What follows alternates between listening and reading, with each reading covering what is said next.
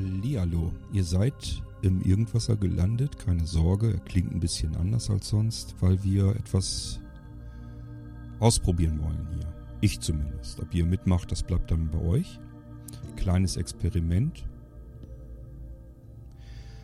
Ähm, wie kam es überhaupt dazu? Nun, ich habe ja dieses schöne neue Mischpult und äh, möchte natürlich so ein bisschen mit herum experimentieren. Das heißt, ich suche natürlich jetzt nach irgendetwas, was ich hier so zusammenmixen kann bisschen mit dem Hall herumspielen und so weiter und so fort. Einfach ein bisschen herumspielen und ausprobieren.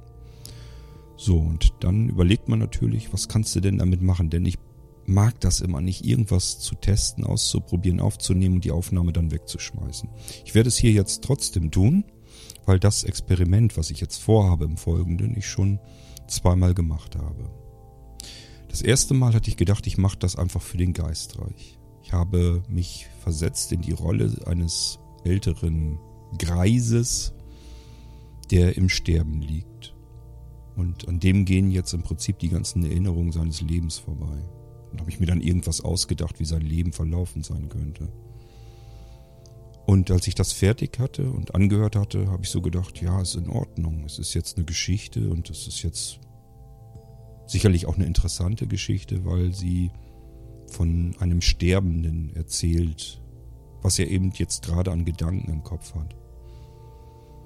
Doch dann habe ich mir gedacht, warum willst du eigentlich irgendeine Geschichte, eine fiktive Geschichte dafür nehmen? Du hast doch selbst dein Leben und bist immerhin schon über 50.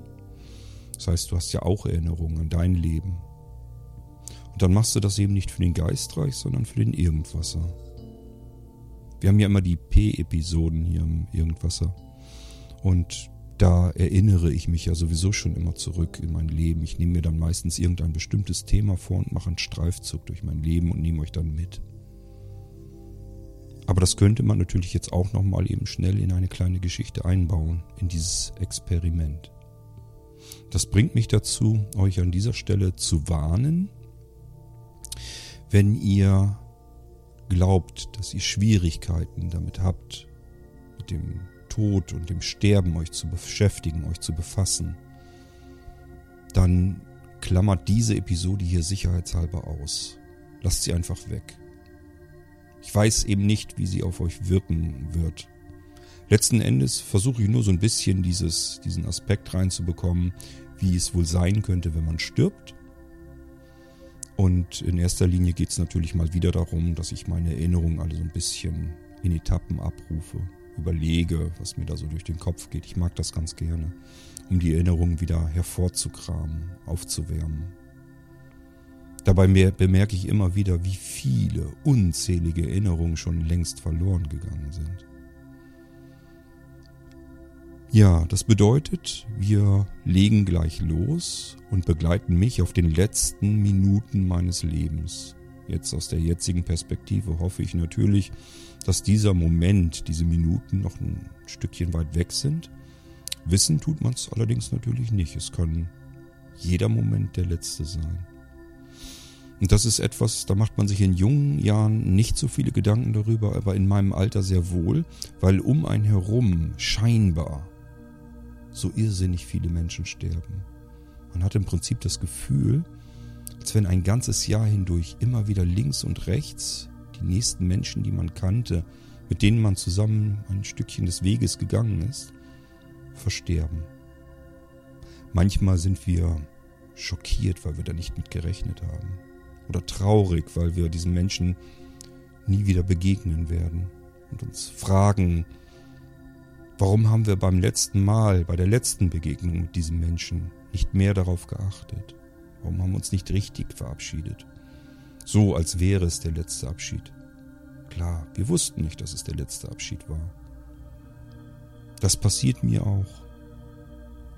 Immer wieder sind Menschen plötzlich nicht mehr da, die vorher einfach so da waren. Und man hat immer gedacht, man hat noch alle Zeit der Welt, würde sich irgendwann mal wieder begegnen. Irgendwann würden sich die Wege wieder treffen.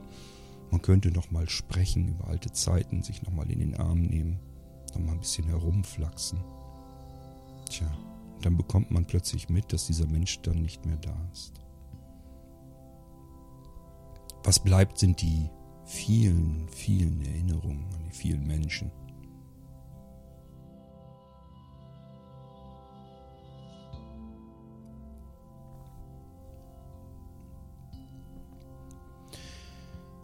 Ja, wie sieht das Ende eines Menschen wohl aus? Ich habe dieses Buch gelesen, in dem sich der Autor mit dem Sterben befasst, wo er unzählige Menschen interviewt hatte in der Hospiz- und Krankenhäusern, Sterbebegleitungen allgemein, Sorgentelefone. Er hat sich unterschiedliche Leben beispielhaft herausgenommen, das Sterben in diesem Buch dieser, ich glaube es waren drei Menschen begleitet. Einer davon ist einfach im Alter gestorben, ein Mensch ist sehr jung gestorben und ein Mensch ist verunfallt. Aber das sind eben die typischen Tode, die jeden Tag um uns herum passieren. Und manchmal trifft es die Menschen, die man kennt und schlimmstenfalls die man liebt.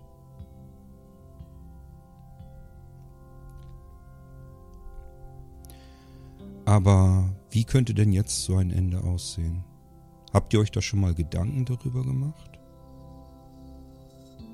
Klar, ganz genau wissen können wir es nicht. Und wir hoffen, dass der Moment, in dem wir es vielleicht wissen könnten, noch möglichst lang und weit entfernt ist.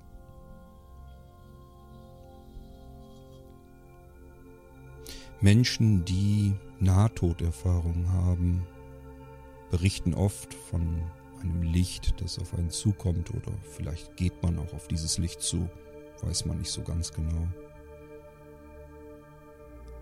Und viele sagen, dass das Leben nochmal an einem vorbeizieht. In Hochgeschwindigkeit.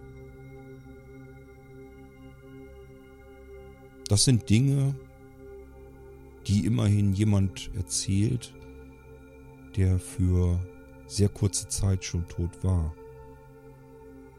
Das heißt, da könnte ja was dran sein. Ich gehe da jetzt einfach mal davon aus und versuche das in meine Geschichte einzubauen. Dieses Licht hat in meiner Geschichte sicherlich einen anderen Grund, spielt aber auch ja, eigentlich keine Rolle. Manche berichten davon, dass sie das Gefühl hatten, als wenn Großvater oder Oma, Mutter oder Vater oder wer auch immer, irgendjemand, der schon tot war, sie abholen würde, auf sie warten würde. Auf mich wartet auch jemand in meiner Geschichte. Allerdings kein Mensch. Ja, ich lade euch ein auf die letzten Minuten in meinem Leben, wenn ihr mögt. Und wenn ihr das Gefühl habt, lieber nicht, dann lieber nicht. Dann traut eurem Bauchgefühl und hört es euch lieber nicht an. Irgendwann geht es hier wieder ganz normal mit dem Irgendwasser weiter. Heute will ich aber mal dieses kleine Experiment wagen. Ich weiß auch nicht, was ich euch jetzt wünschen soll. Viel Spaß? Man kann keinen Spaß dabei haben, wenn andere Menschen sterben. Das kann ich mir jedenfalls nicht vorstellen. Vielleicht ist es tröstlich zu wissen, dass ich in der folgenden Geschichte ja noch nicht wirklich sterbe. Und natürlich weiß ich auch nicht, ob das Ende jemals so aussehen wird. Es ist ein Experiment, ein Gedankenexperiment. Nun gut, lasst es uns mal angehen. Ich denke, ich befinde mich dort, wo glaube ich die meisten Menschen sich befinden, unmittelbar vor ihrem Tod, wenn sie im Sterben liegen, nämlich im Krankenhaus. Vielleicht ist es auch ein Bett in einer Hospiz oder wie auch immer in einem Altenheim. Tatsache ist, ich liege offensichtlich in einem Bett und merke, dass ich völlig kraftlos bin, alle Kräfte schwinden aus dem Körper, selbst die notwendigen, lebenswichtigen Organe tun nur noch das, was sie unbedingt tun müssen, um bis zum letzten Moment noch zu reichen. Die Atmung wird immer flacher. Ein ganz kleines Einatmen. Nicht mehr die ganze Lunge voll, sondern nur noch ganz kleines bisschen. Und das nur in sehr langatmigen Intervallen. Der Herzschlag wird langsamer, sehr langsam, bis er zuletzt Schläge aussetzt. Und irgendwann kommt dann der Abschied.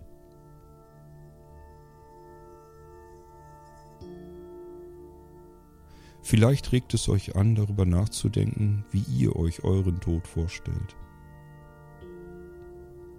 Dies hier sind meine letzten Minuten, so wie ich sie mir vielleicht vorstellen kann, vorstellen möchte.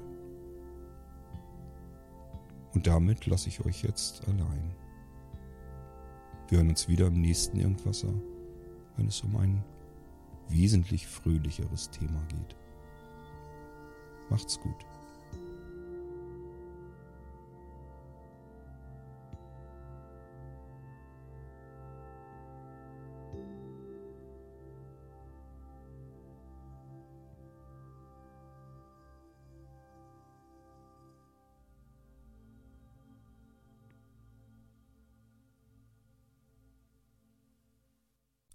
Ich bin so müde, so unendlich müde, kraftlos, energielos, lebenslos.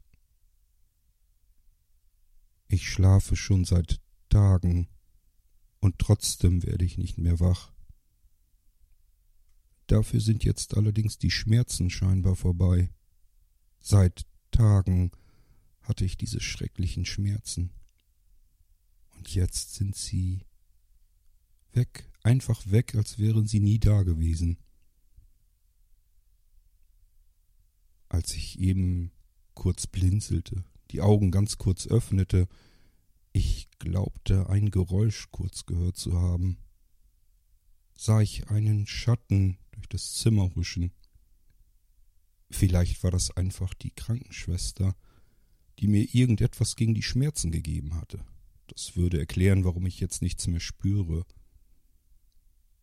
Ich spüre vieles nicht mehr. Meine Füße, meine Beine, Hände und Arme. Ich spüre sie einfach nicht mehr, als wären sie einfach nicht vorhanden. Sie fühlen sich allerdings kalt an. Das heißt, irgendetwas spüre ich ja doch noch. Ich friere, mir ist kalt. Warum deckt mich niemand vernünftig zu? Mir fehlt die Kraft, mich selbst zuzudecken, oder bin ich sogar zugedeckt und friere trotzdem? Warum ist es hier so kalt in diesem Zimmer? Und überhaupt, ist es Tag oder ist es Nacht? Ich habe die Zeit völlig verloren. Das Gefühl der Zeit ist gänzlich verloren gegangen. Meine Atmung ist so weit abgeflacht. Ich atme kaum noch. Ich merke gar nicht mehr, wie ich den Brustkorb bewusst anhebe und wieder absenke. Offensichtlich braucht mein Körper jetzt wirklich nur noch das Notwendigste. Nur noch ein ganz klein wenig Sauerstoff, gerade so viel, damit das Herz langsam weiterschlagen kann und mein Gehirn noch eine kleine Weile funktioniert. Machen wir uns nichts vor. Wir alle wissen hier schon seit einigen Tagen, dass ich jetzt mein Ende antreten werde. Die letzten Minuten meines Lebens ohne Schmerzen immerhin, mit ganz wenig Atmung jeder Schlag des Herzens, als wenn er sich überlegen müsste, ob es der letzte sein sollte. Ich glaube Musik zu hören. Ein Klavier. Wer sollte im Krankenhaus Klavier spielen? Aber ich meine, ich höre es doch, oder nicht? Aber es kann eigentlich nicht sein. Wie sollte hier ein Klavier herkommen? Ich höre es aber doch. Wenn ich könnte, würde ich jetzt am liebsten das Klavier und den Klavierspieler suchen, mich zu ihm setzen und ihm zuhören. Ich bin viel zu schwach und erschöpft. Ich kann nicht einmal mehr die Hand heben oder die einzelnen Finger. Ich würde gern die Augen kurz öffnen. Ich würde gern wissen, ob es Tag oder Nacht ist, ob jemand da ist. Vorhin hatte ich noch gedacht, jemanden zu hören. Aber jetzt ist es leise in meinem Zimmer, bis auf das Klavier.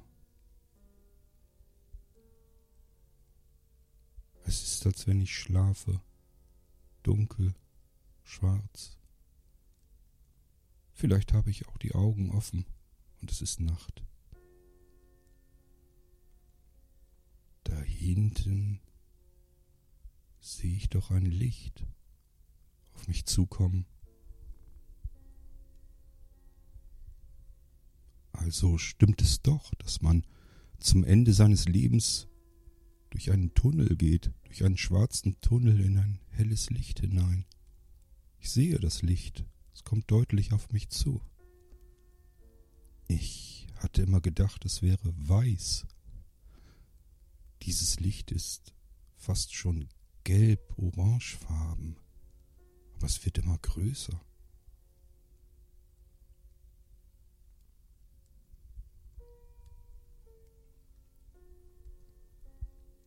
Das Licht flackert doch. Was hat denn das zu bedeuten? Ist das das Licht, in das ich gehen soll? Ins Feuer? Ins Fegefeuer? Was habe ich denn Schlimmes getan in meinem Leben? Ich hatte mich so bemüht, alles richtig zu machen, keine Fehler zu machen. Ich habe nicht gestohlen, gemordet oder irgendetwas, keine Sünde begangen. Und jetzt erwartet mich ein Feuer? Das Feuer wird größer. Der helle, flackernde Punkt kommt auf mich zu.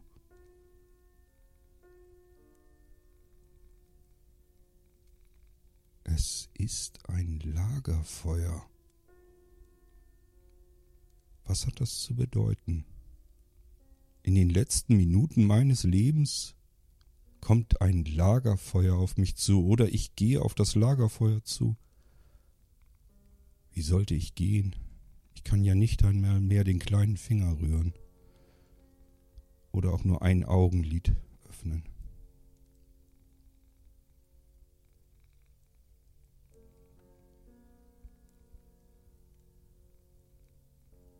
Ich bin gleich direkt am Feuer. Ich merke bereits die ersten Wärmestrahlen in meinem Gesicht. Eben habe ich noch gefroren überall. Füße, Beine eiskalt, die Hände, die Arme. Die Temperatur des Körpers hat sich nach innen verlagert, um das Wichtigste, das Nötigste noch weiter mit Wärme zu betanken. Und jetzt kommt dieses Feuer auf mich zu, wärmt mir das Gesicht, flackert knistert beruhigend.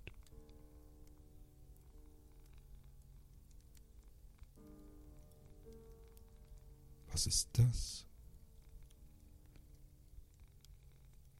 Neben mir liegt eine Katze, eingerollt, die Augen geschlossen, sie schnurrt.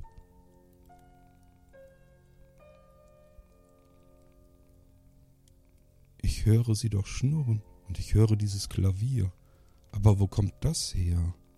Rings um uns herum ist es völlig dunkel, schwarz, bis auf das Lagerfeuer und die Katze.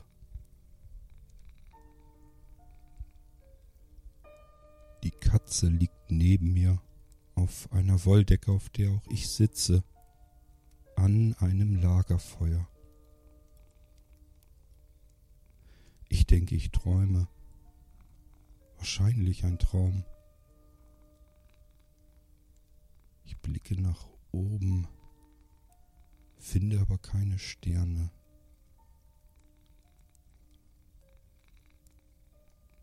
Und der Lichtschein flackert vom Lagerfeuer. So weit wie der Lichtschein geht, ist nichts zu sehen und dahinter erst recht nichts. Alles um mich herum ist schwarz. Katze genießt das wärmende Feuer genauso wie ich. Die Flammen, die Wärme durchströmen meinen ganzen Körper. Nichts fühlt sich jetzt mehr kalt an.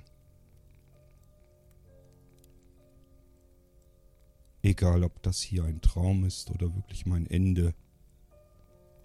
Es ist warm. Ich habe keine Schmerzen. Es geht mir gut. Jetzt erst bemerke ich es. Die Katze. Das ist nicht einfach irgendeine Katze. Ich kenne diese Katze.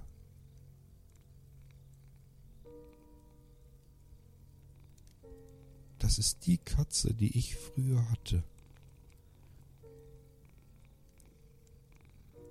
Als ich 17 war. Die plötzlich krank wurde. Das war die Katze, die mich heiß und innig geliebt hatte, so wie ich sie.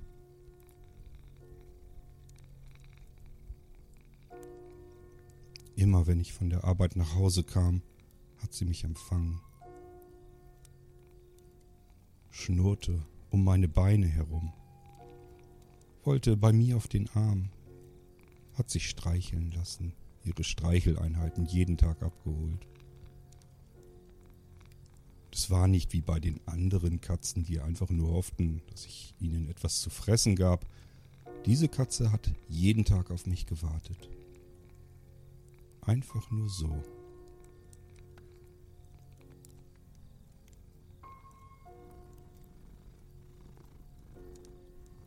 Das war 1987.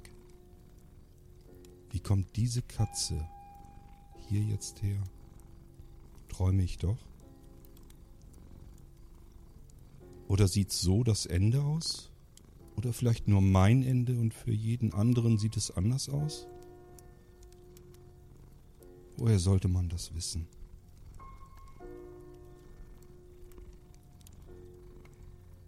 Menschen mit Nahtoderfahrungen haben davon erzählt, dass ein Licht auf sie zukam. Ich kann mir nicht vorstellen, dass sie ein Lagerfeuer meinten.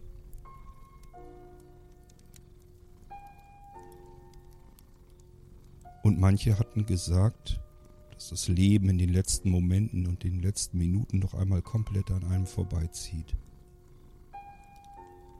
Und jetzt liegt diese Katze neben mir aus einer Zeit, die längst vergangen ist.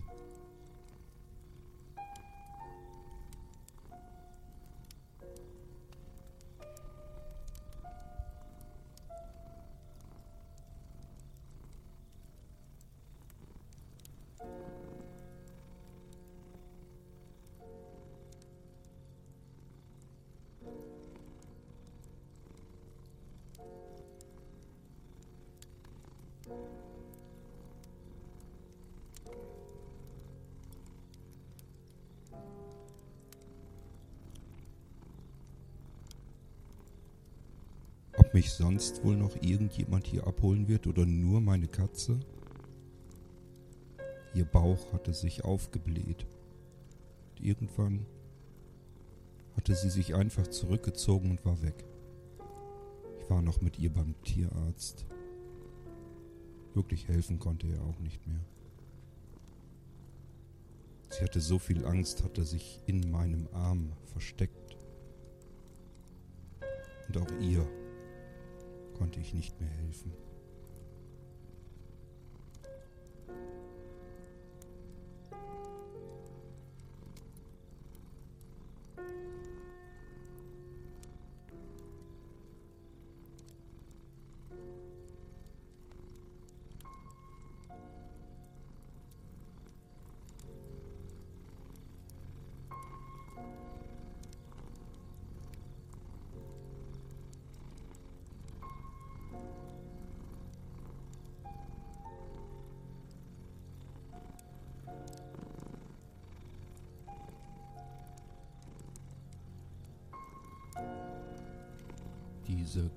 Katze war gar nicht meine erste Katze.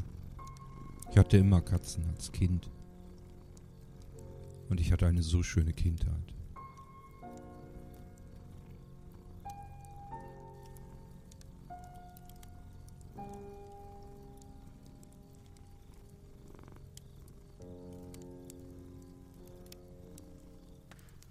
Ich sehe die Wellensittiche, die Voliere meines Vaters. Ich als kleiner Junge auf irgendeine Kiste gestiegen bin.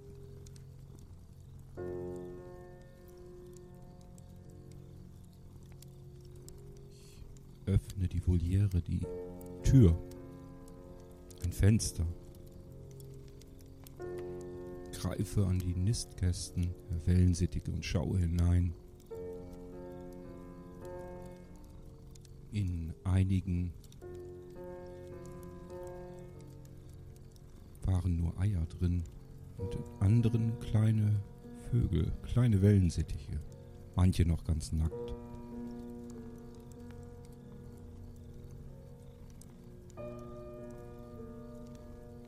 Ich sehe mein Kaninchen, ich hatte auch immer ein Kaninchen als Kind.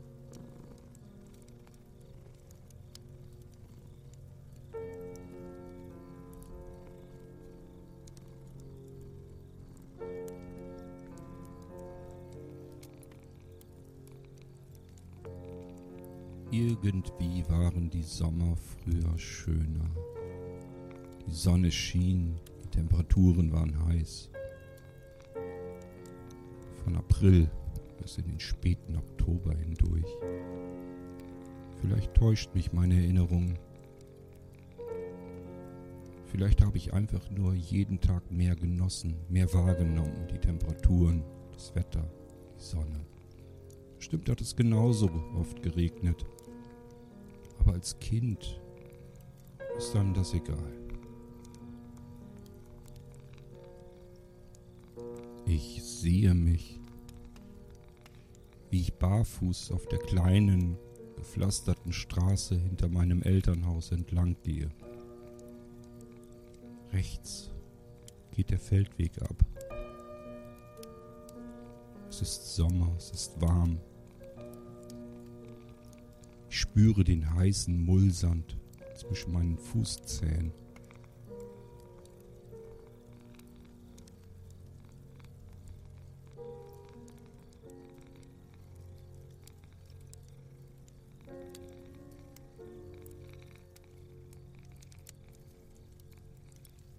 Ich gehe am Rand und spüre das Gras unter meinen Füßen. Die Sonnenblumen am Rand.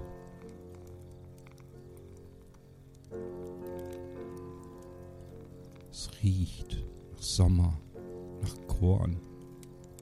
Das Kornfeld direkt hinter unserem Haus. Goldgelb mit Kornblumen an der Seite wo ich manchmal einen kleinen Strauß gepflückt hatte und mit nach Hause genommen hatte.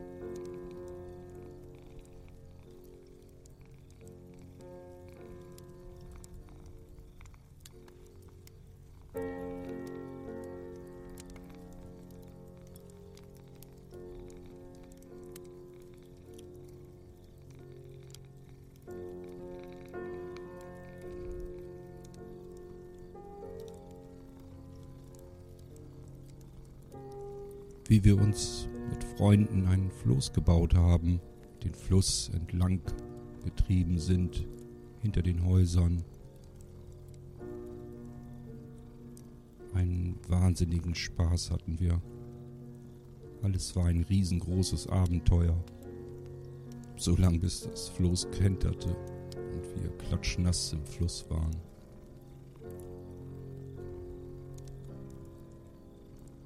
Später wurde das Floß gegen ein Schlauchboot ersetzt. Es war viel professioneller. Meine Güte waren die Sommer schön und lang.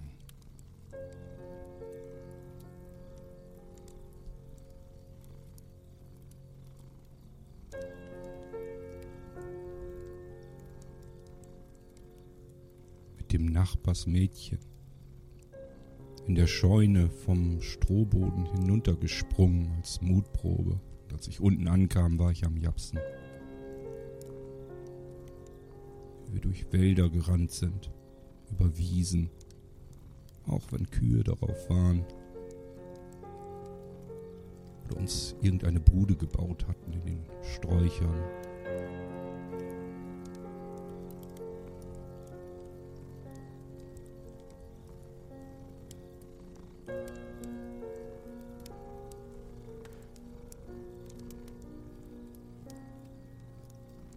Manchmal haben wir uns irgendetwas beim Bäcker gekauft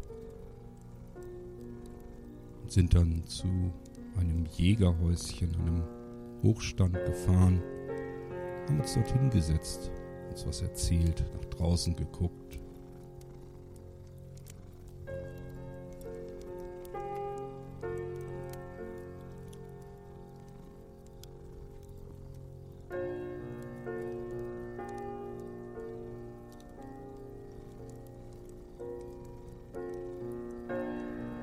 Etwas später waren wir dann meistens eher im Freibad und etwas weniger am und im Fluss.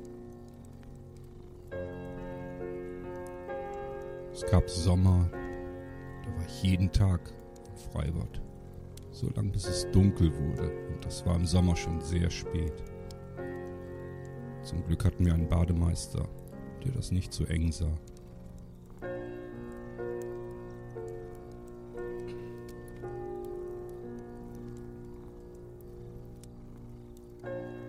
Mein Herz schlägt immer ruhiger, langsamer.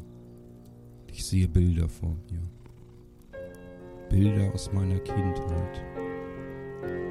Es scheint zu stimmen.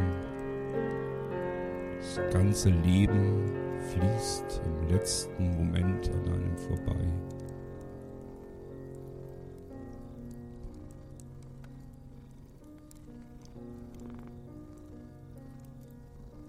Eine andere Schule, eine andere Klasse, die erste Freundin.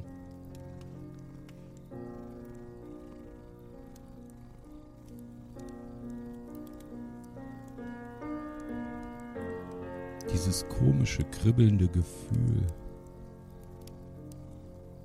dieses Verliebtsein zum ersten Mal zu spüren. Jedes Mal wieder aufregend und etwas Besonderes. Aber das erste Mal es zu spüren,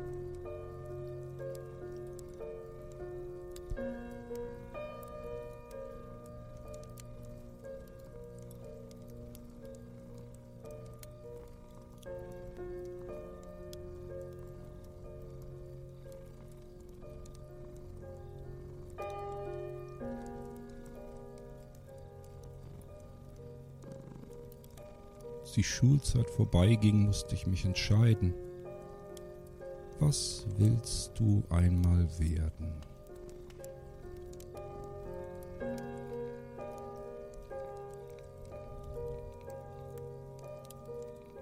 Ich habe so gerne gemalt und gezeichnet und gebastelt, schon als Kind immer wieder.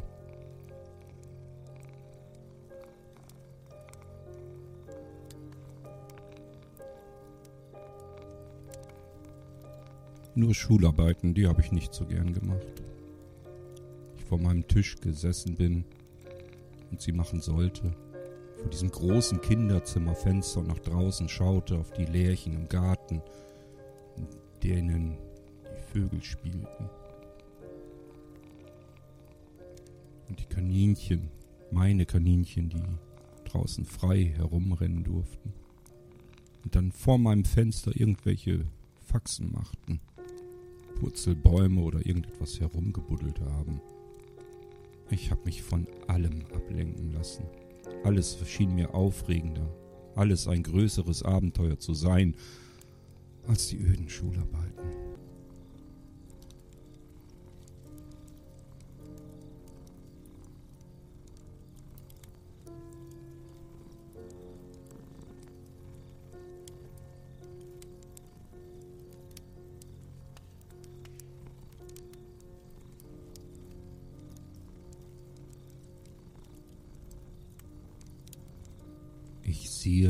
Klassenausflüge. Die waren schön.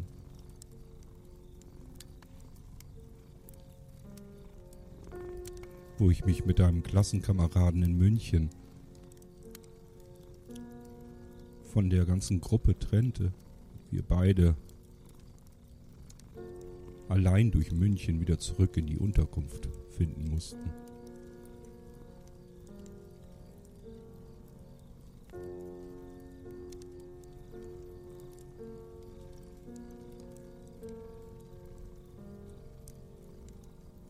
Was aus mir mal werden sollte, woher weiß ich das in diesem Alter? Praktikumszeit als Schau- und Werbegestalter, weil ich ja immer bastel und zeichne. Das passt am besten zu mir, dachte ich. Und tatsächlich hatte viel Spaß, viel Freude bei einem Praktikum.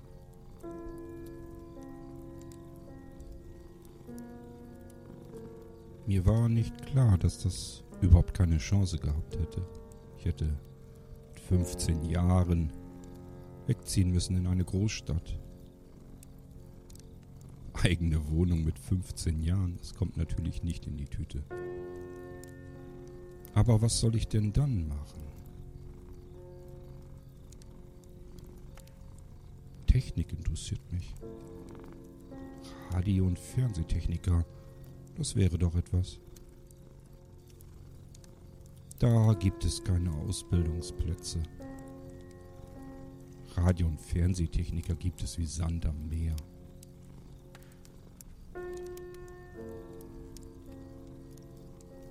Ich sehe meinen Vater in meinem Kinderzimmer stehen. Er hatte sich unterhalten mit einem Kameraden aus dem Gesangverein im Ort. Ihm gehörte die örtliche Gärtnerei und er war dringend auf der Suche nach Auszubildenden. Tja, und der Kurt, der weiß ja nicht, was er werden will. Wäre das nicht schön zuzusehen, wie die Blumen heranwachsen und blühen? Und ich sitze da und weiß nicht mehr, was ich sonst noch tun soll, denn das, was ich tun wollte, konnte und durfte ich nicht.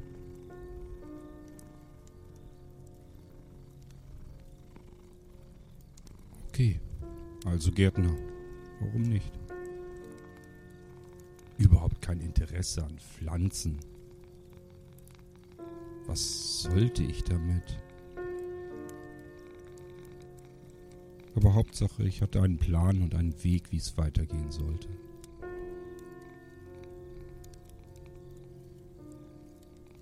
Und ich höre noch den Amtsarzt, wie er mir sagte, dass ich in diesem Beruf nicht alt werden würde, aufgrund meines schiefen und krummen Rückens.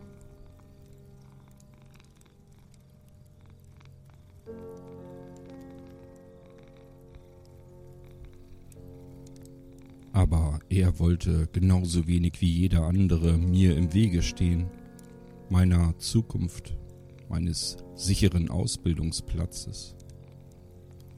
Mitte der 80er Jahre war es gut, wenn man den Ausbildungsplatz schon fest hatte, zugesichert.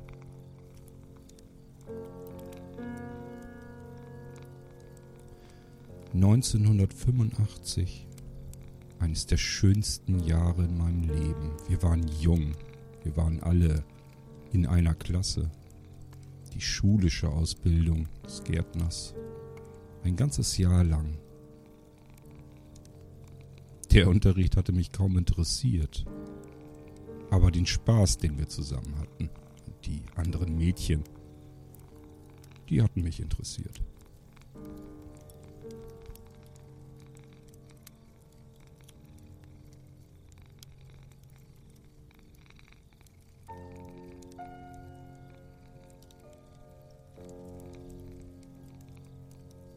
Ich sehe mich mit meinem damals besten Freund. Ich sitze auf seinem Mofa, das aussieht wie ein kleines Motorrad, gar nicht wie ein Mofa, mit einer Sitzbank. Und ich sitze darauf und fahre ein Stück und er fährt neben mir auf meinem Fahrrad sitzend und gibt mir Anweisungen, wie ich mit der Schaltung zurechtkommen sollte. Bis dahin hatte ich noch nie auf einem motorisierten Fahrzeug gesessen. Wie aufregend. Dann mein eigenes Mofa.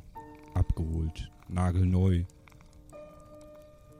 Ich hatte noch gar keinen Mofa-Schein, den man damals brauchte. Mein Vater erklärte mir noch, wenn die Polizei mich anhält, dann soll ich einfach absteigen und so tun, als würde ich es schieben. Als wenn das irgendetwas gebracht hätte. Und ich sollte die Schleichwege nach Hause fahren.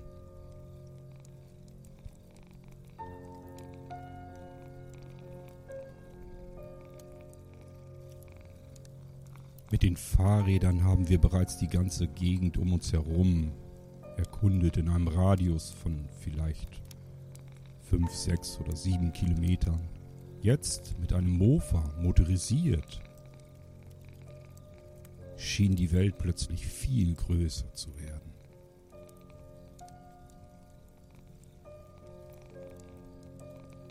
Anfangs in diesem Jahr durfte man noch ohne Sturzhelm fahren.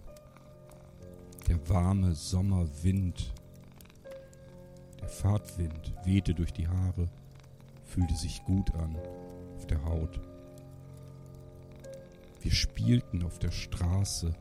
Einer fuhr vor, versuchte etwas Gras und Heu mit dem Fuß auf der Straße entlang zu schlittern, ließ es dann fallen und der nächste fuhr hinterher und musste es wieder aufnehmen, überholte den nächsten und so weiter.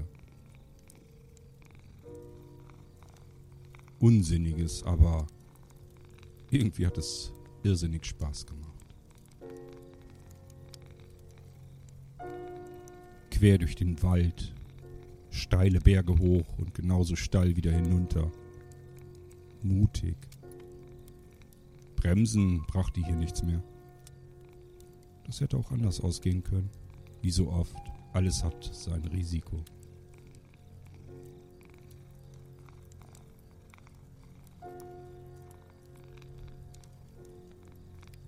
Das Jahr darauf, 1986. Jetzt ging die Arbeit los, der praktische Teil der Ausbildung zum Gärtner im Zierpflanzenbau. Und, für mich viel wichtiger, Umsatteln vom Mofa auf ein Mokik, das zuvor meinem Bruder gehört hatte. Jetzt ging es etwas schneller. Und es fühlte sich schon an wie ein kleines Motorrad. Na klar hat man an allem ein wenig herumfrisiert. Wer gibt sich schon mit der maximalen Geschwindigkeit eines Herstellers zufrieden?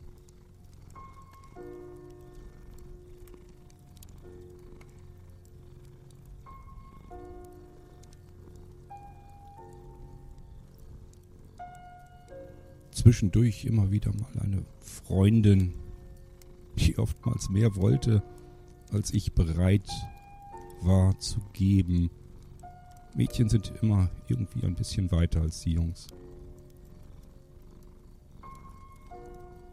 Der erste Disco-Besuch, noch mit dem Mofa hingefahren. Kostete keinen Eintritt. Der Gastwirt ist einfach davon ausgegangen, dass man einiges trinken würde und er über die Getränke seine Rechnung wieder hier reinbekam. An mir hat er sicherlich nie gut verdient den ein, zwei Cola, die ich getrunken hatte. Heimlich ab und an mal eine Zigarette geraucht. Das hätten die Eltern natürlich nie im Leben wissen dürfen. Es wirkt cool. Heute kommt es mir so albern und dumm vor.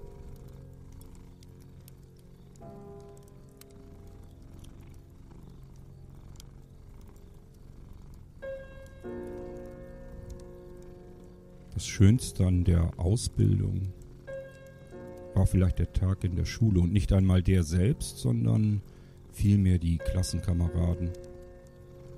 Ich liebe es einfach, mit Gleichaltrigen Spaß zu haben, etwas zu erleben.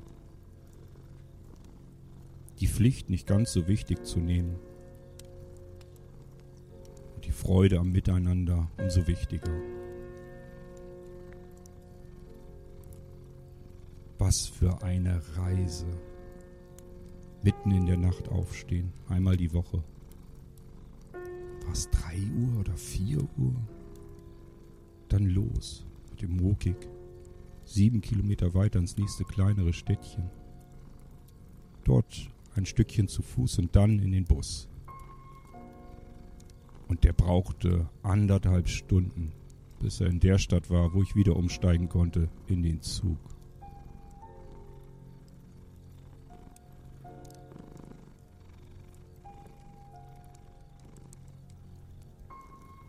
Jetzt nur noch eine gute Stunde Zugfahrt bis nach Hannover.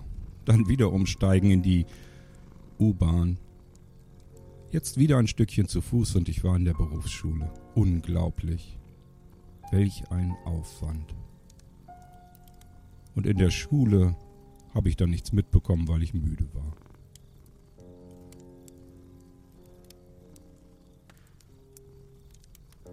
Aber wenn Zeit war, haben wir uns in Hannover natürlich aufgehalten. Am Maschsee oder in der Innenstadt. Schallplatten gekauft oder Musikkassetten. Pommes gegessen. Bis der nächste Zug kam, der uns wieder nach Hause gebracht hat. Und dann diese ganze irrsinnige Reise wieder zurück bis man dann später am Abend wieder zu Hause war.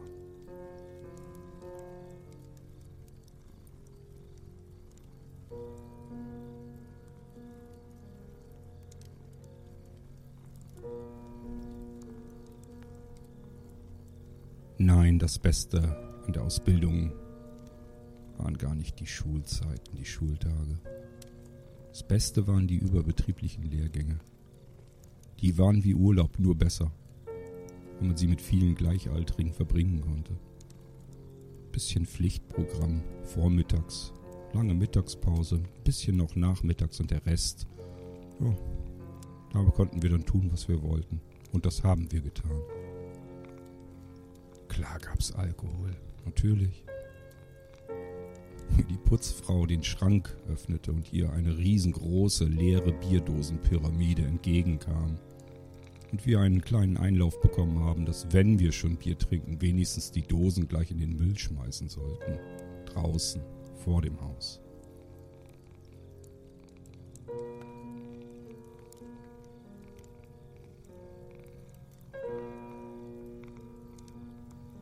Im Haus Tischtennis gespielt.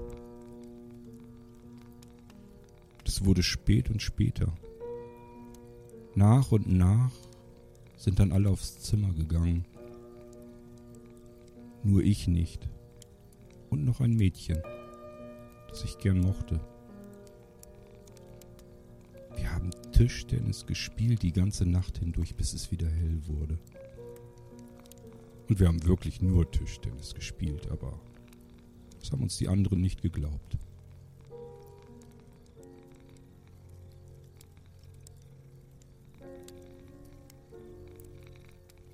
Und nach dieser tollen Zeit komme ich nach Hause, komme beim Bahnhof an, im nächsten kleineren Ort, rufe zu Hause an, ob man mich abholen konnte. Und nicht meine Mutter ist ans Telefon gegangen, sondern, sondern mein Vater.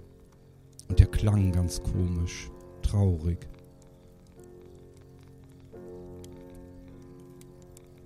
Ich wusste nicht, was los war, aber irgendwas war los als mich dann abholte, wie er am Auto dann herumdruckste. Unbeholfen, weil er in einer Situation war, wo er nicht wusste, wie er damit umgehen sollte. Und wusste, dass ich jetzt in dieselbe Situation kam, in der ich nicht wusste, wie ich damit umgehen sollte. Meine Mutter, die ausgezogen war aus dem Haus. Für mich ohne jede Vorwarnung, Warum? Es hat doch nie Streit gegeben. Wie konnte das passieren? Natürlich habe ich das verstanden, aber nicht in dem Moment. Die beiden waren einfach zu unterschiedlich. Und irgendwann hat es dann nicht mehr gepasst.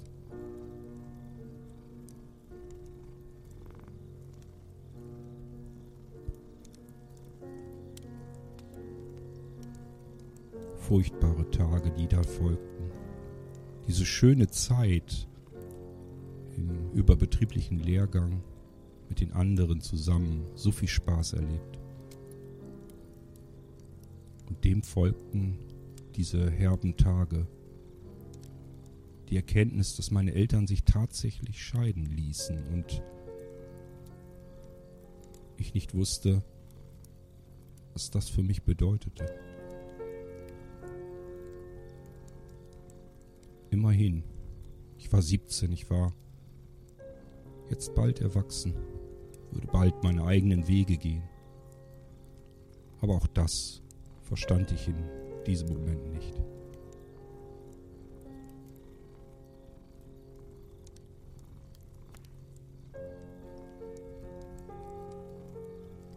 Ich habe schon immer aus allem Negativen auch das Positive herausgezogen. Und auch diese Zeit, diese fürchterliche Zeit hat etwas sehr Positives. Nie zuvor bin ich meinem Vater so nahe gekommen. Hat sich rührend in dieser Situation um seinen Sohn gekümmert.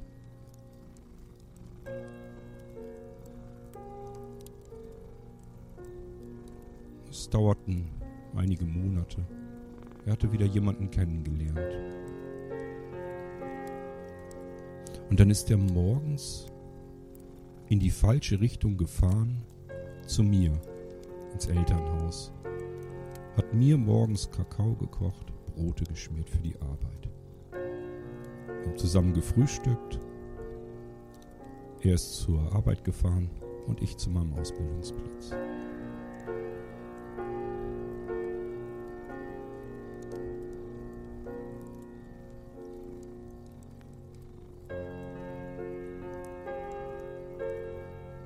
Als ich ausgezogen bin, meine Mutter hatte dann wieder in meinem Elternhaus zusammen mit mir gewohnt und wir hatten ständig Streit, wie das so ist, Jugendliche, die nicht viel Rücksicht nehmen, nur ihre Bedürfnisse und Belange sehen. Normal in dem Alter, aber trotzdem schwierig.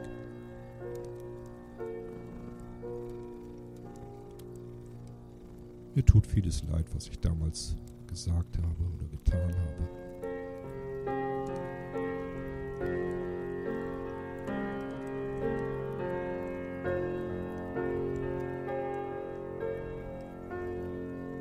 als ich von zu Hause wegfuhr, zum ersten Mal zu meiner eigenen Wohnung. Mir kullerten die Tränen aus den Augen meiner Mutter auch.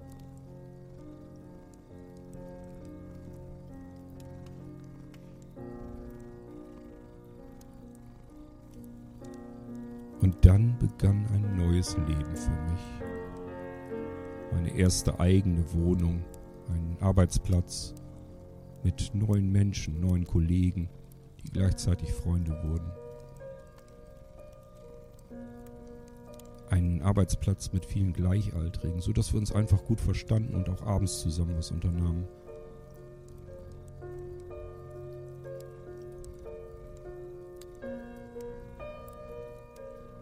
Einem Freund war ich im Prinzip jeden Abend zusammen. Wir haben immer irgendetwas unternommen und hatten immer Spaß einfach nur unheimlich viel Spaß.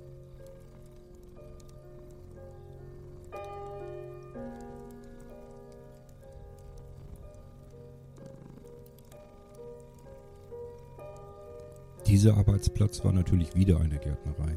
Die größte Azalin- und Eriken-Gärtnerei in Norddeutschland. Hier gab es für mich endlich die Möglichkeit, mich nicht mehr so viel um die Pflanzen zu kümmern.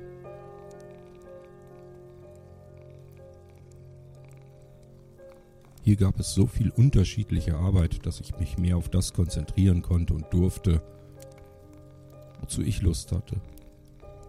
Irgendwelche Maschinen aufbauen und abbauen. Wenig, möglichst wenig mit den Pflanzen zu tun zu haben. Viel, viel Trecker zu fahren harte Arbeit, schmutzige Arbeit, nasse Arbeit. Aber auch die hat unheimlich viel Spaß gemacht.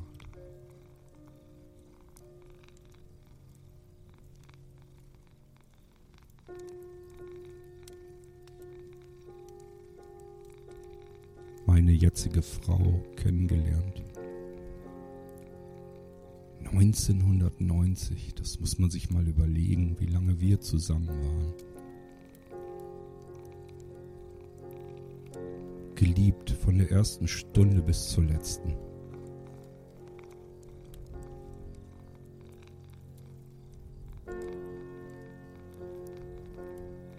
1991 gleich die Verlobung schon, nach nur einem Jahr. Gemeinsame Wohnung aus der alten Junggesellenbude, in der ich so viel Freude und so viel Spaß hatte, ausgezogen und in die erste gemeinsame Wohnung, die natürlich viel größer war, eingezogen.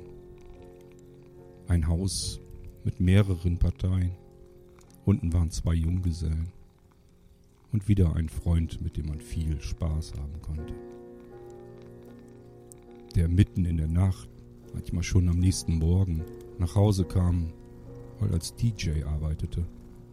Und dann einfach bei uns oben zur Wohnung hochkam und ganz vorsichtig an die Schlafzimmertür klopfte, weil er einfach keine Lust hatte, in dem Moment allein zu sein.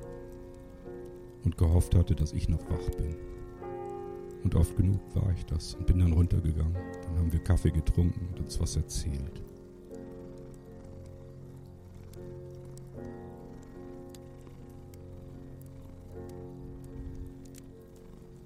Hinterm Haus haben wir uns Regenbogenforellen geangelt und am offenen Lagerfeuer im Garten gebraten.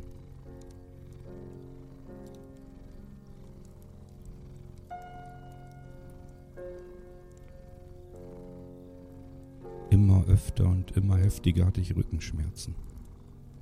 Der Amtsarzt 1985 hatte recht. Ich würde diesen Beruf nicht lange überleben können. Es hatte einfach keinen Zweck mehr. Mein Weg musste sich wieder verändern. Aber was sollte ich tun, wofür ich den Rücken nicht gebrauchen kann?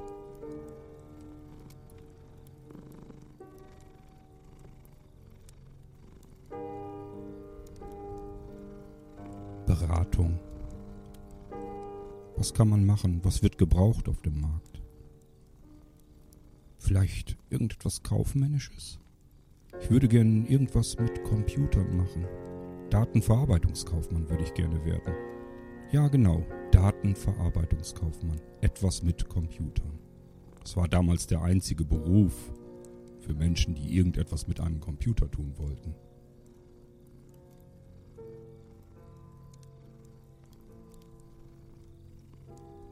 Unklug, sagte man mir, wenn ich Datenverarbeitungskaufmann lerne, dann kann ich nur Datenverarbeitungskaufmann sein. Es gibt quasi eine Ebene über allen Kaufleuten, der Groß- und Außenhandelskaufmann. Wenn ich das lernen würde, dann könnte ich in jede Sparte hinein, auch als Datenverarbeitungskaufmann. Machte Sinn auf, für mich.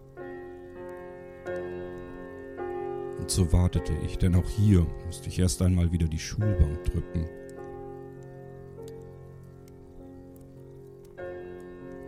Ich konnte spüren, dass man mir nicht zugetraut hatte, dass ich diesen Beruf, diese Ausbildung schaffen würde.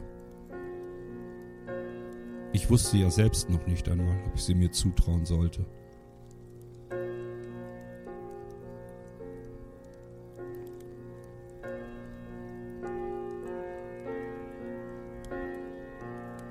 Es dauerte mir viel zu lang, der Termin für die Einschulung.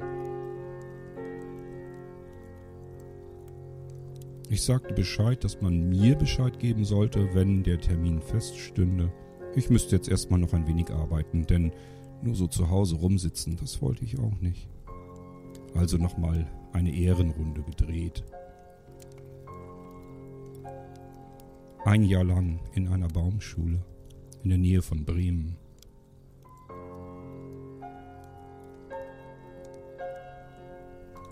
Und wieder alles völlig anders und neu. Andere Kollegen, andere Arbeit. Gärtner im Zierpflanzenbau, spezialisiert auf Azaleen und Eriken. Was weißt du denn von Sträuchern, Bäumen und Büschen, Bodendeckern?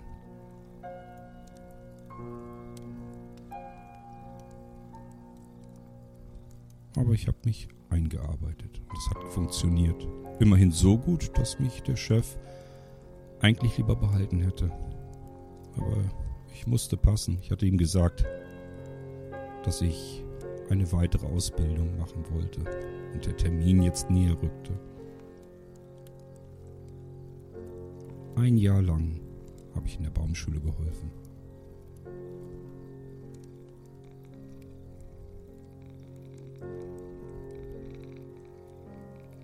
Neunzehnhundertfünfundneunzig. Ich glaube, die Fünferzahlen in den Jahrzehnten waren immer gute Jahre. Fast.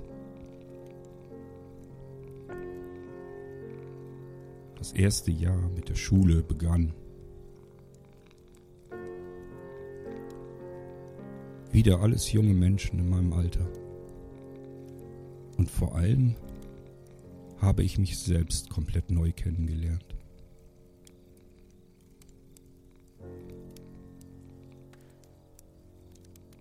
Früher in der Schule ganz nach hinten gesetzt. Hauptsache, die Lehrer konnten einen hinten nicht sehen. Jetzt ganz nach vorne in die erste Reihe. Ich wollte einfach alles wissen, in mich aufsaugen. Ich hatte das Gefühl, als hätte ich einen trockenen Schwamm im Kopf.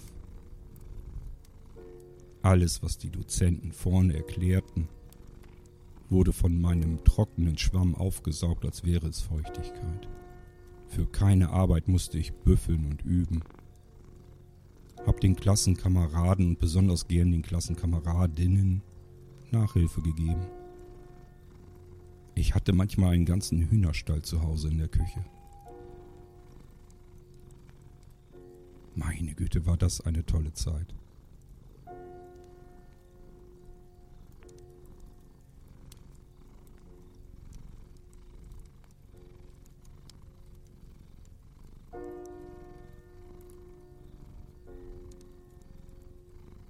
Dann eine Weile in einem Baustoffhandel vor Ort gearbeitet. Eigentlich im Büro, aber so viele Leute waren da nicht. Also bin ich auch mit rausgegangen, hab Kunden bedient. Konnte Bagger und Gabelstapler fahren. Wer kann das schon behaupten? Dass er arbeiten kann und darf Bagger fahren. Sand auf die kleinen Anhänger Privat-Pkw geschaufelt, ohne dass etwas daneben ging.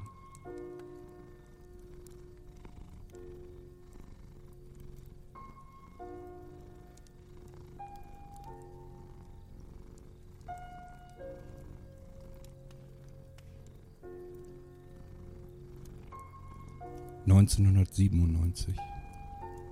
Nicht nur als Klassenbester abgeschlossen, sondern als Jahresbester in der IHK-Prüfung. Ich, ein Streber. Unglaublich.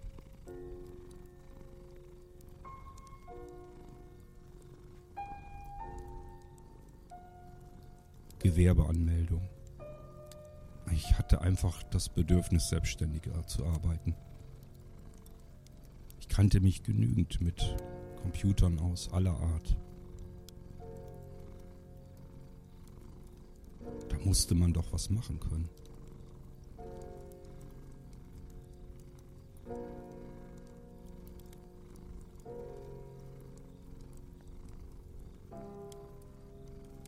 Neunzehnhundertachtundneunzig der Anruf unser Verlag will eine neue Zeitschrift herausbringen. Du hast doch so gute Artikel geschrieben für ein Clubmagazin. Das haben wir immer gelesen. Hättest du nicht Lust, in der Redaktion mitzuarbeiten? Da musste ich doch nicht lange überlegen. Wann hat man die Möglichkeiten?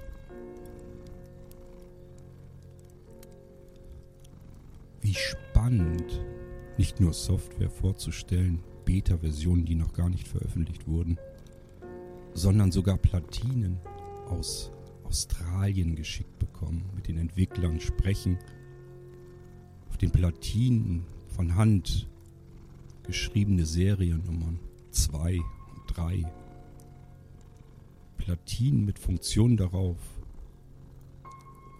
die es nirgendwo weltweit bisher gegeben hatte.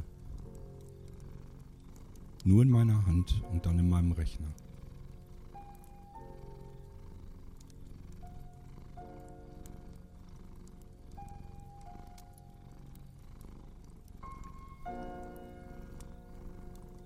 Erste Standalone-CD-Kopierstation.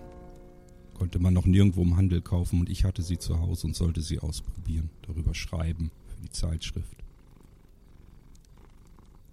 Wie spannend und exklusiv.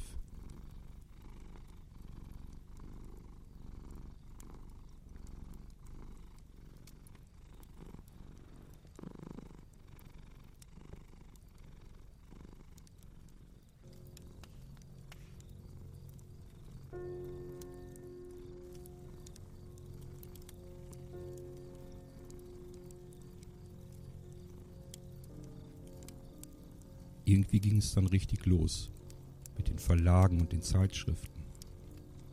Plötzlich kamen weitere Verlage an mich heran. An der Spitze habe ich parallel für ein halbes Dutzend Verlage gearbeitet. Von manchen Redaktionen wurde ich nicht bezahlt. Wahrscheinlich hatten die selbst nicht genug Kohle.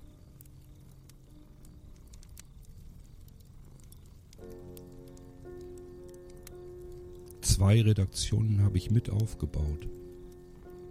Bei einer habe ich dabei zusehen müssen, wie sie wieder abgebaut wurde. Weil die Anzeigenkunden ihre Rechnung nicht bezahlt hatten.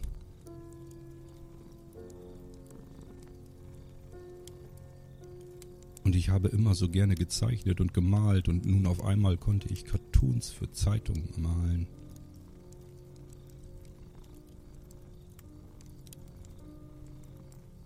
Ich schon in jungen Jahren für eine bekannte Fernsehzeitschrift. Mein Cartoon wurde abgedruckt. Und jetzt konnte ich das regelmäßig tun.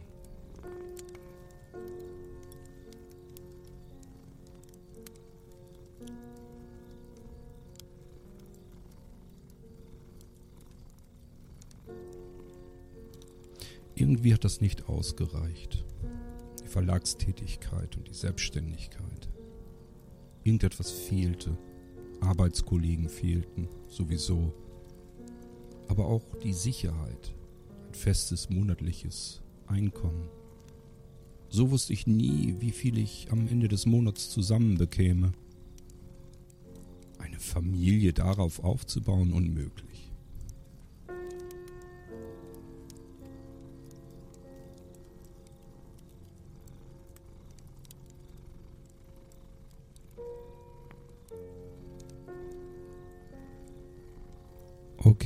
Also weitergesucht am richtigen Arbeitsplatz.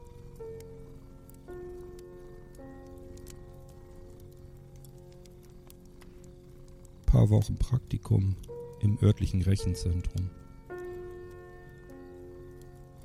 Es war vielleicht ganz gut, dass ich mich selbstständig gemacht hatte. Im Bereich der IT.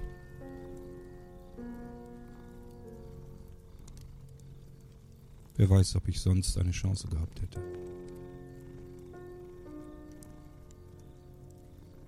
Zwar nur Zeitverträge, aber immerhin.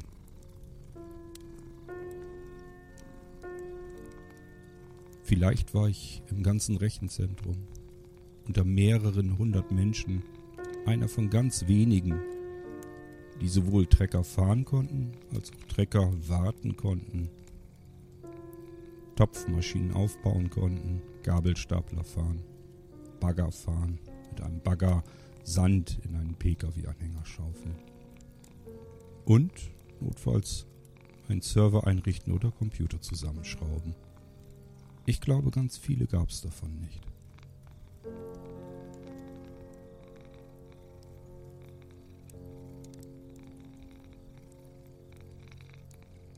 Parallel meine Frau, die ebenfalls den Traum von der Selbstständigkeit hatte.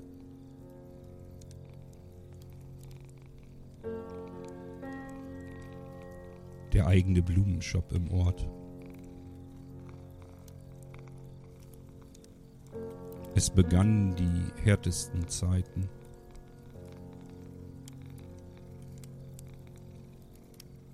Alles an Zeit ging in den Blumenshop hinein und das Geld verdient wurde, ging in erster Linie an den Markt, in dem der Blumenshop mit drin war. So hohe Mieten, dass nur das Notwendigste übrig blieb. Viel Arbeit, viel Zeit, wenig Geld.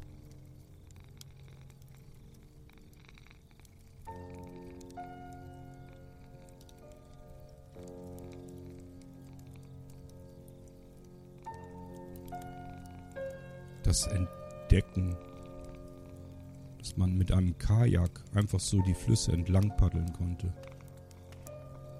Immer wieder neue Flüsse suchen, paddeln, entdecken. Mal mit und mal ohne Freunde. Immer schön. Immer Ausflüge wie kleine Urlaube. Wir haben Eisvögel gesehen und Libellen, unzählige. Manchmal musste ich aus dem Kajak aussteigen und uns weiterschieben, weil wir auf dem Grund festgesessen waren. Das Wasser war im Sommer so flach, dass das eben manchmal der Fall war.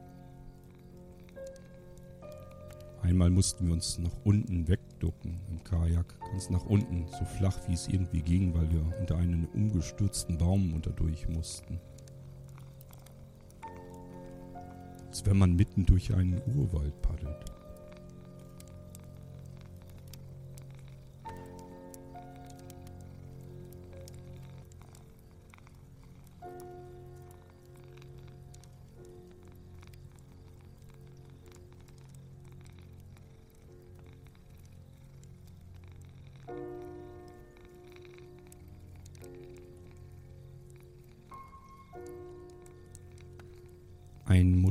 Motorrad im Schaufenster gesehen.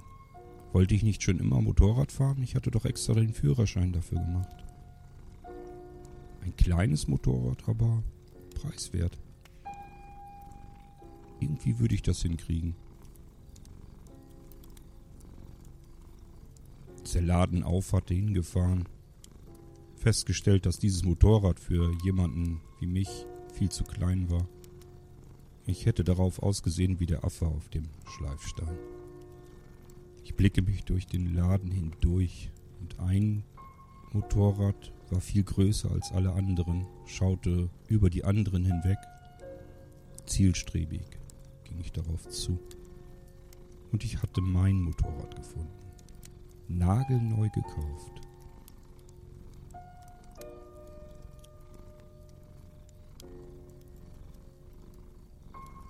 Ich wusste nicht, wie viele Jahre ich noch vor mir haben würde, in denen ich mit diesem Motorrad durch die Gegend fahren könnte. Viele waren es sicherlich nicht, glaube drei Jahre. Aber diese drei Jahre werde ich ewig in Erinnerung behalten. Vielleicht ja über den Tod hinaus, wer weiß denn schon so genau, was danach passiert. Dieses Gefühl von Freiheit, das Gefühl, durch die Natur zu fahren.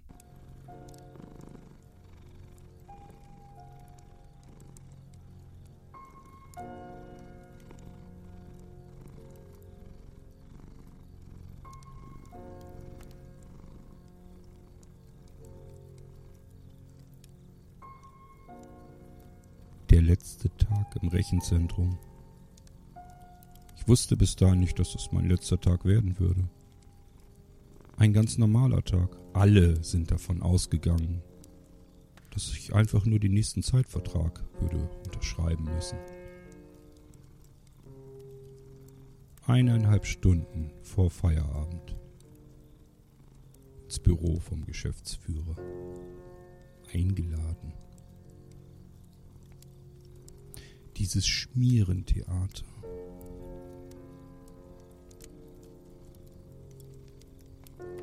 Er tat so, als hätte er nach irgendeiner Lösung gesucht und wollte mit mir diese Lösungen durchsprechen.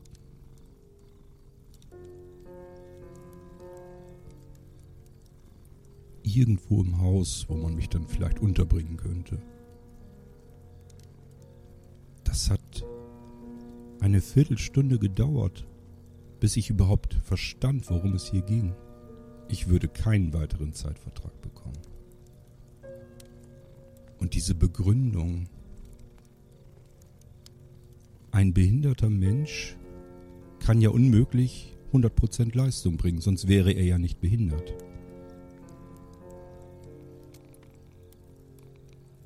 Hier entschieden Menschen über meine Zukunft, mit denen ich nie zusammengearbeitet hatte, die mich überhaupt nicht einschätzen konnten. Meine Kollegen verstanden diese Entscheidung genauso wenig wie ich.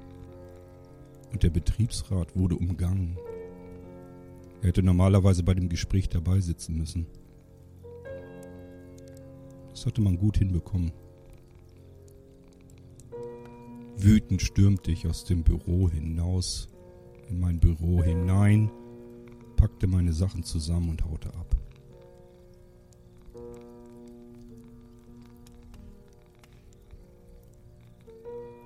Ich erfuhr später von den Kollegen, ich weiß es nicht mehr ganz genau, ein oder zwei aus dem Betriebsrat sind sofort aus dem Betriebsrat ausgetreten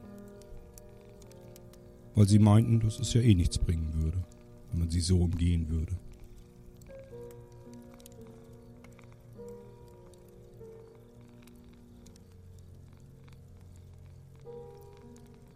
Zum Glück hatte ich noch mein Gewerbe angemeldet und meine Tätigkeit bei den Verlagen.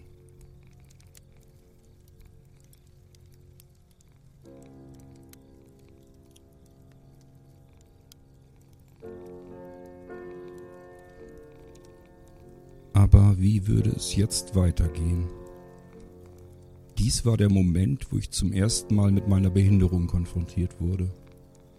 Ich war jetzt ein Behinderter. Quasi fast schon blind. Und ich bemerkte es ja wirklich, dass es schlechter wurde mit dem Sehen. Schriften mussten immer größer, der Mausfall musste immer größer. Alles musste größer.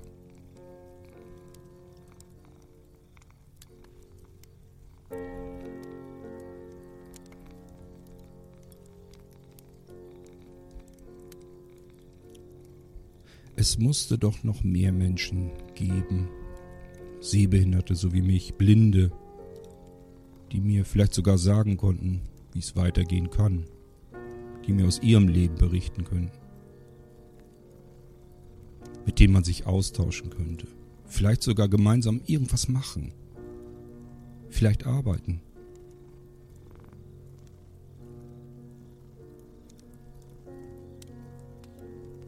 Suchte nach anderen Sehbehinderten und Blinden. Im Internet. In Mailboxen. Lange Zeit tat sich nichts. Einer antwortete dann auf eine E-Mail von mir. Ja, es gibt Sehbehinderte und Blinde, aber nicht hier, sondern da. Und da hatte ich mich dann angemeldet. Und hier war dann wirklich ein reger Austausch.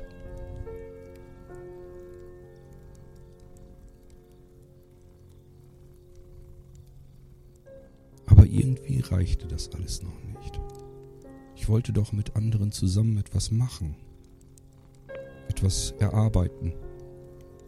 Hatten sehbehinderte und blinde Menschen nicht alle wahrscheinlich das gleiche Ziel vor Augen?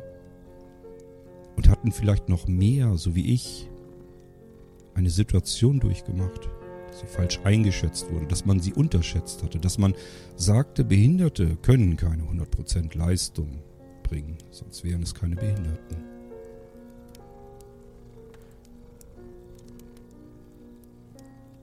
Das, was ich suchte, fand ich nicht. Und so wie immer, so wie ich das immer getan habe, habe ich mir gesagt, wenn es etwas scheinbar nicht gibt, dann sorge dafür, dass es das gibt.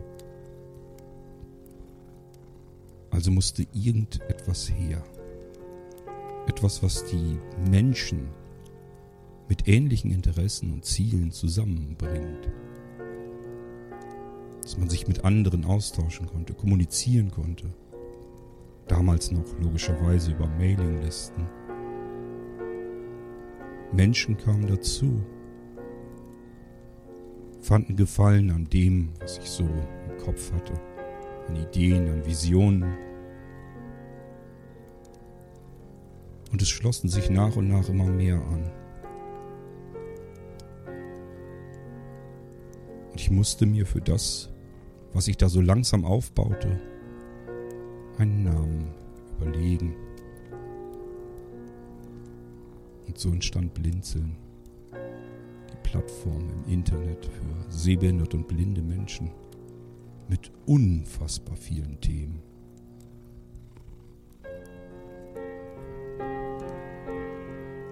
Hatte ich die eine Idee gerade umgesetzt, kam schon die nächste Idee in den Kopf. Und alles haben wir immer weiter in diese Plattform eingebaut. Der Knick in meinem Leben, dass der Zeitvertrag nicht erweitert wurde und ich plötzlich zu Hause saß. Rückblickend ist alles vollkommen in Ordnung. Das, was ich tun durfte, Türen, hinter die ich blicken durfte, die Menschen, die ich kennenlernen durfte, die Dinge, die ich umsetzen konnte. Nichts davon hätte ich bei einem normalen Arbeitsplatz tun können.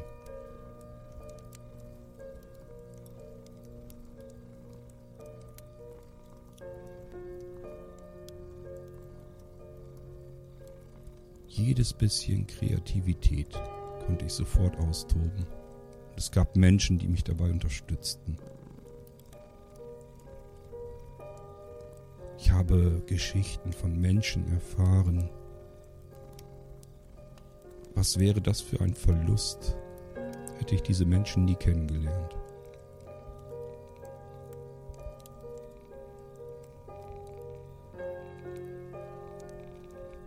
Viele davon haben ihren Weg im Leben schon beendet. Viele Abschiede musste ich nehmen. Und jetzt scheine ich vor meinem letzten Abschied zu stehen. Von meinem Leben. Mit der schnurrenden Katze neben mir. Aus meiner Jugendzeit. Dem durchströmend wärmenden Lagerfeuer vor mir. Ein Feuer, das mich schon immer zufriedengestellt hatte, beruhigt hatte.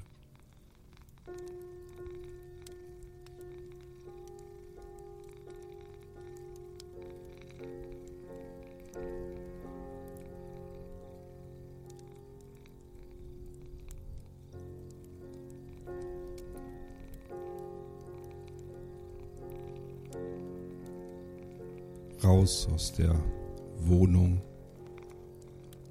Ein eigenes Häuschen. Natürlich hatten wir das Geld dafür nicht. Langzeitfinanzierung. Viel günstiger als Miete zu zahlen und irgendwann gehörte einem das Haus dann. So finanziert, dass man, wenn man Rentner wurde, das Haus abbezahlt war man sich ein gutes Leben noch leisten konnte. Und nicht alles für die monatlichen Raten drauf ging. Alles genau richtig gemacht. Nach den harten Jahren der Selbstständigkeit hatten wir keine Sorgen mehr. Keine Reichtümer, aber auch keine Sorgen. Und wenn man keine Sorgen hat, dann kann man glücklich werden.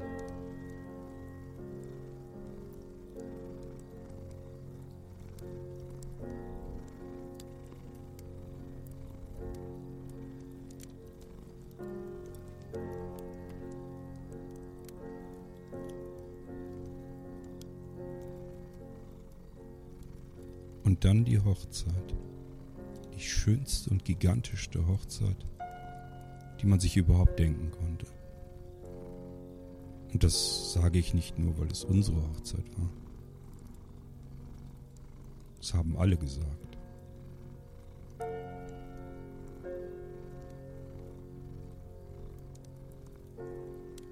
Eine besondere Hochzeit, so wie die Liebe zwischen mir und meiner Frau etwas Besonderes war.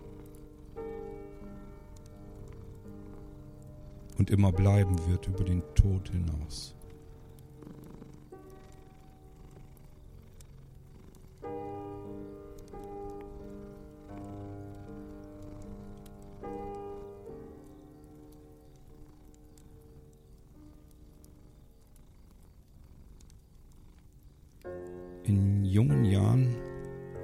zu Geburtstagen eingeladen, zu Verlobungen, zu Taufen, zu Hochzeiten.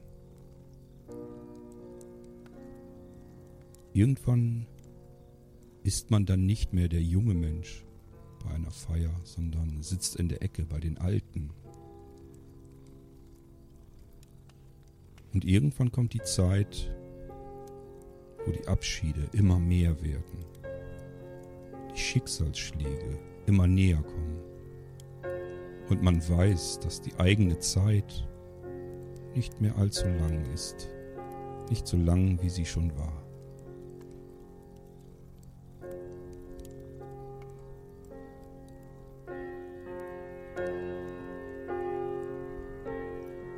Ich atme kaum noch.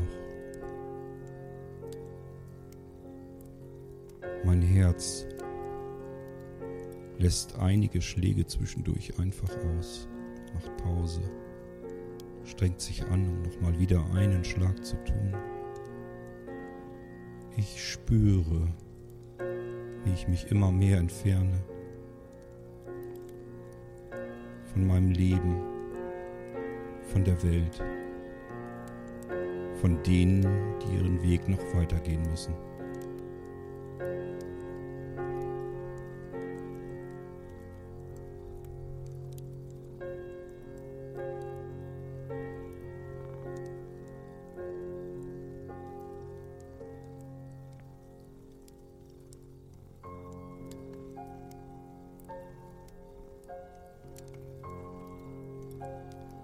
Ich mich von allen verabschiedet? Ich hoffe schon. Nichts ist schlimmer als Abschied, ohne sich verabschiedet zu haben. Habe ich allen gesagt, dass ich sie liebe, die ich liebe? Ich hoffe schon. Und viel wichtiger hoffe ich, dass sie es gefühlt haben, gespürt haben. Liebe ist ein Gefühl, keine Worte, man muss es spüren.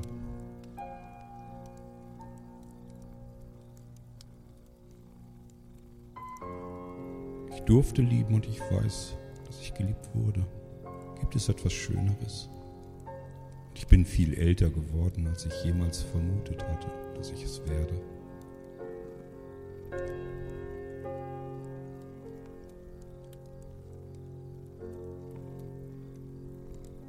Es stimmt. Das Leben zieht in den letzten Minuten komplett an einem vorbei. Es passt sicherlich nicht alles hinein. Die allermeisten Erinnerungen sind weg.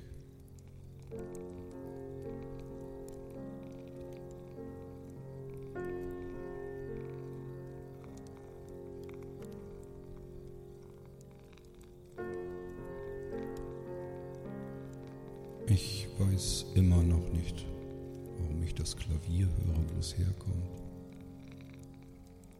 Ich weiß, wozu das Feuer da ist, um mich zu wärmen, weil ich vorher gefroren habe.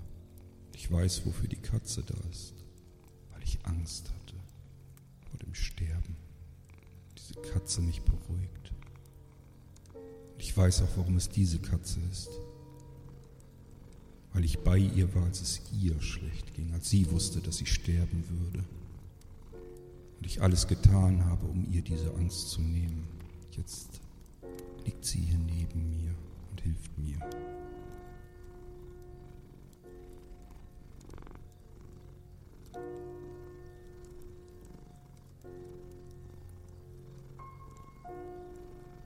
Keine Ahnung, wo es jetzt hingeht, wie es weitergeht, ob es überhaupt weitergeht.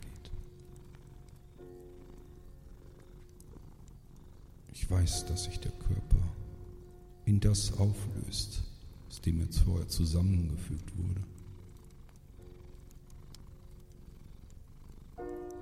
Aber ich denke, es bleibt etwas übrig, das, was uns ausmacht, was wir, weil wir es nicht besser wissen, wie man es nennen sollte, Seele nennen.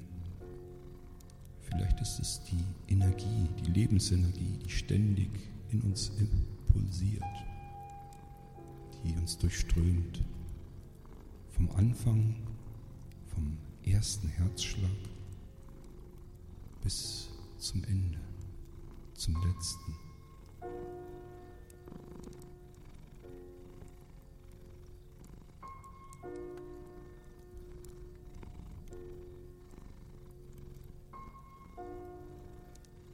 ob ich die Menschen wiederfinde, verloren habe? Ich weiß es nicht. Vielleicht werde ich es gleich wissen. Es fühlt sich so an.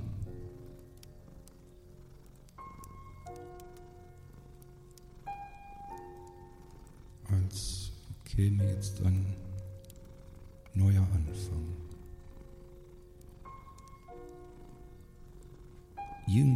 Neues passiert. Ich weiß nicht was. Dieses Leben war schön. Ich danke jedem und allem für dieses Leben, für meine Kindheit, meine Jugend, die Zeit dazwischen, Zeit mit meiner Frau.